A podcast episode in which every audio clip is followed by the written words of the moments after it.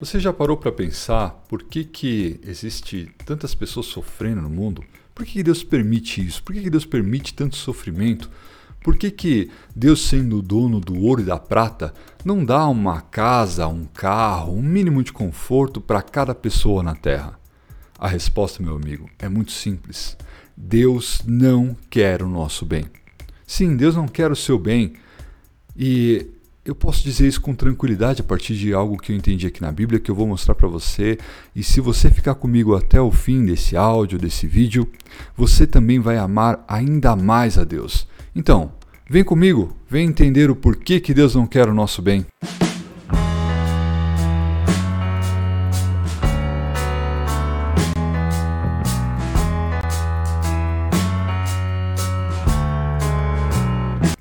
Isso aí, nessa cápsula de apenas 10 minutos eu vou explicar um pouquinho sobre isso. Mas antes já vou te pedindo, se inscreve no canal aqui, deixa o like, se você estiver ouvindo no podcast, no Spotify, já marca a gente aí para poder seguir, ver sempre as novidades aqui.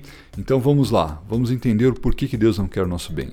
A primeira coisa que a gente precisa pensar é, se a gente acha que Deus quer o nosso bem, o que, que acontece quando a gente não sente bem?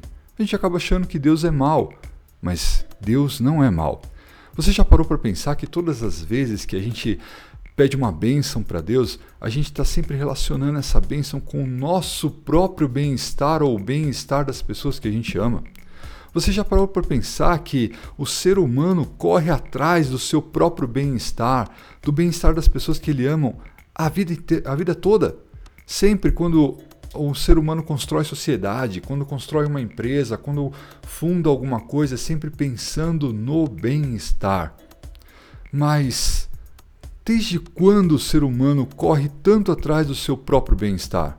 Vamos dar uma olhadinha ali em Gênesis, no capítulo 2, versículo 9. Olha só o que diz: O Senhor Deus fez brotar do solo árvores de todas as espécies, árvores lindas que produziam frutos deliciosos no meio do jardim, colocou a árvore da vida e a árvore do conhecimento do bem e do mal. Então, antes disso, não tinha o bem e o mal. Antes disso, o que, que tinha antes disso? O que, que Deus fez então? Por que, que Deus só colocou o bem e o mal, o conhecimento disso nessa árvore? Mas se Adão e Eva não tivessem comido e não, não conhecesse o bem e o mal, o que será que teria? Será que Deus não fez o bem? O que será que Deus fez então? Vamos olhar em Gênesis, capítulo 1, versículo 31. Então Deus olhou para tudo o que havia feito e viu que era muito bom. A noite passou e veio a manhã, encerrando o sexto dia. A gente tem uma facilidade enorme de entender que o mal não é bom. Mas você já parou para pensar que o bem também não é bom? Exatamente, o bem também não é bom. Deus fez o que era bom. A essência de Deus é a bondade. O bem não estava ali. E o que aconteceu quando o ser humano passou a ter conhecimento do bem e do mal? Vamos olhar a primeira coisa que aconteceu quando Adão e Eva comeu do fruto. Eles se sentiram mal por estarem nus e começaram a correr atrás do seu próprio bem, fazendo ali umas vestimentas de folhas. Deus não pensou em fazer o bem para eles e colocá-los vestidos. Será que Adão e Eva, quando entendeu que estavam nus e se sentiram mal com isso, falaram: "Cara, mas foi Deus que fez a gente. Foi Deus que fez a gente e ele fez a gente nu. Por que, que Deus queria o nosso mal por fazer a gente nu? Vamos correr atrás do que é bem, do nosso próprio bem nos vestir." Cara, Deus fez o que era bom. Deus vai muito além do bem-estar. O princípio de Deus é o bom, mas ainda assim Deus cuida do bem. Tanto é que o ser humano foi atrás do seu próprio bem e fez ali uma vestimenta de folhas, mas Deus foi muito mais a fundo e fez para eles uma roupa da pele dos animais. Por que, que Deus só fez a roupa da pele dos animais depois que eles fizeram a própria, a própria vestimenta? Porque o que Deus queria era o bom e era muito além disso. Deus não estava preocupado com o bem deles. Mas quando isso passou a ser preocupação do ser humano, Deus também cuida disso. Então você não precisa mais colocar a sua vida, colocar os seus joelhos no chão para orar, pedir, clamar por bênçãos o tempo todo, pensando sempre no seu bem-estar. É claro que a gente pode colocar às vezes isso na nossa, na nossa oração, mas se a gente for atrás daquilo que Deus quer para a gente, vai muito além. Vamos dar uma olhada o que, que Deus realmente quer para a gente. Está lá em 1 Coríntios 10, 24. Olha só o que diz. Não se preocupem com seu próprio bem, mas com o bem dos outros. Então, meu amigo, agora que você tem isso dentro de você de querer o bem, de conhecer o bem, então pense no bem dos outros. Não precisa mais ficar tão preocupado com seu próprio bem. E quando você não se sentir bem, quando você estiver se sentindo mal, saiba que Deus te ama e que Ele tem o bom para você. Não se preocupe tanto com seu próprio bem. Se preocupe em amar a Deus. Sabe por quê? Porque em Romanos 8 está escrito assim, Romanos 8, 28, e sabemos que Deus faz todas as coisas cooperarem para o bem daqueles que o amam e que são chamados de acordo com o seu propósito. Então, meu amigo, se você estiver amando a Deus, fique tranquilo.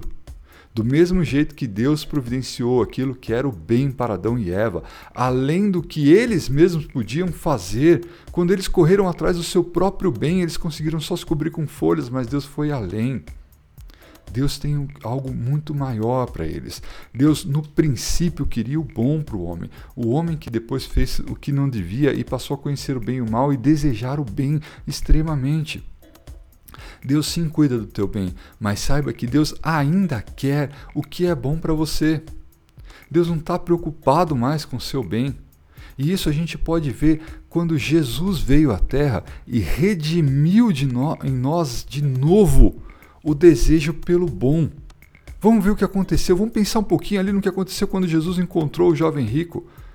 O jovem rico era um exemplo claro de alguém que tinha o bem nessa terra. Ele era rico e ainda durante a juventude. Então ele tinha muitas posses, ele tinha muita riqueza e ele era jovem. Com tudo isso, ele era um exemplo do bem. E ainda assim, Jesus não foi lá e falou assim: se você quer a salvação, joga tudo isso fora. Não, tudo bem também você estar bem. Não é que Deus quer o seu mal, não. Só que Jesus falou para ele que havia algo mais excelente ainda, que era o bom de Deus. Por isso Jesus disse para ele: Cara, você quer ser perfeito? Deixa tudo. Pega todo esse bem que você tem, tudo isso que é bem-estar para você, vende dar aos pobres e vem e me segue. E o que, que era seguir a Jesus quando a gente está falando de sentir-se bem? Jesus é aquele que alguns queriam seguir ele e ele falou assim: Eu não tenho onde reclinar a minha cabeça. E alguns começaram a falar: opa, aí não, então não vai ter bem-estar para mim também. E foram embora. Mas Jesus queria dar para o jovem rico algo muito mais excelente, o que ele deu para os apóstolos ali uma vida muito mais profunda, uma vida em que bem-estar não, não significava mais algo tão profundo quanto aquilo que eles viveram com Deus. Assim também Deus está pensando nisso para você. Enquanto você coloca a tua cabeça em pensar no seu próprio bem, Deus está pensando em algo muito maior. Deus está pensando no que é bom para você. O próprio Jesus, ele tinha todo o bem. Ele era o próprio Deus. Ele estava ali nos céus, ele largou tudo, ele deixou tudo e veio habitar entre nós, sem nada.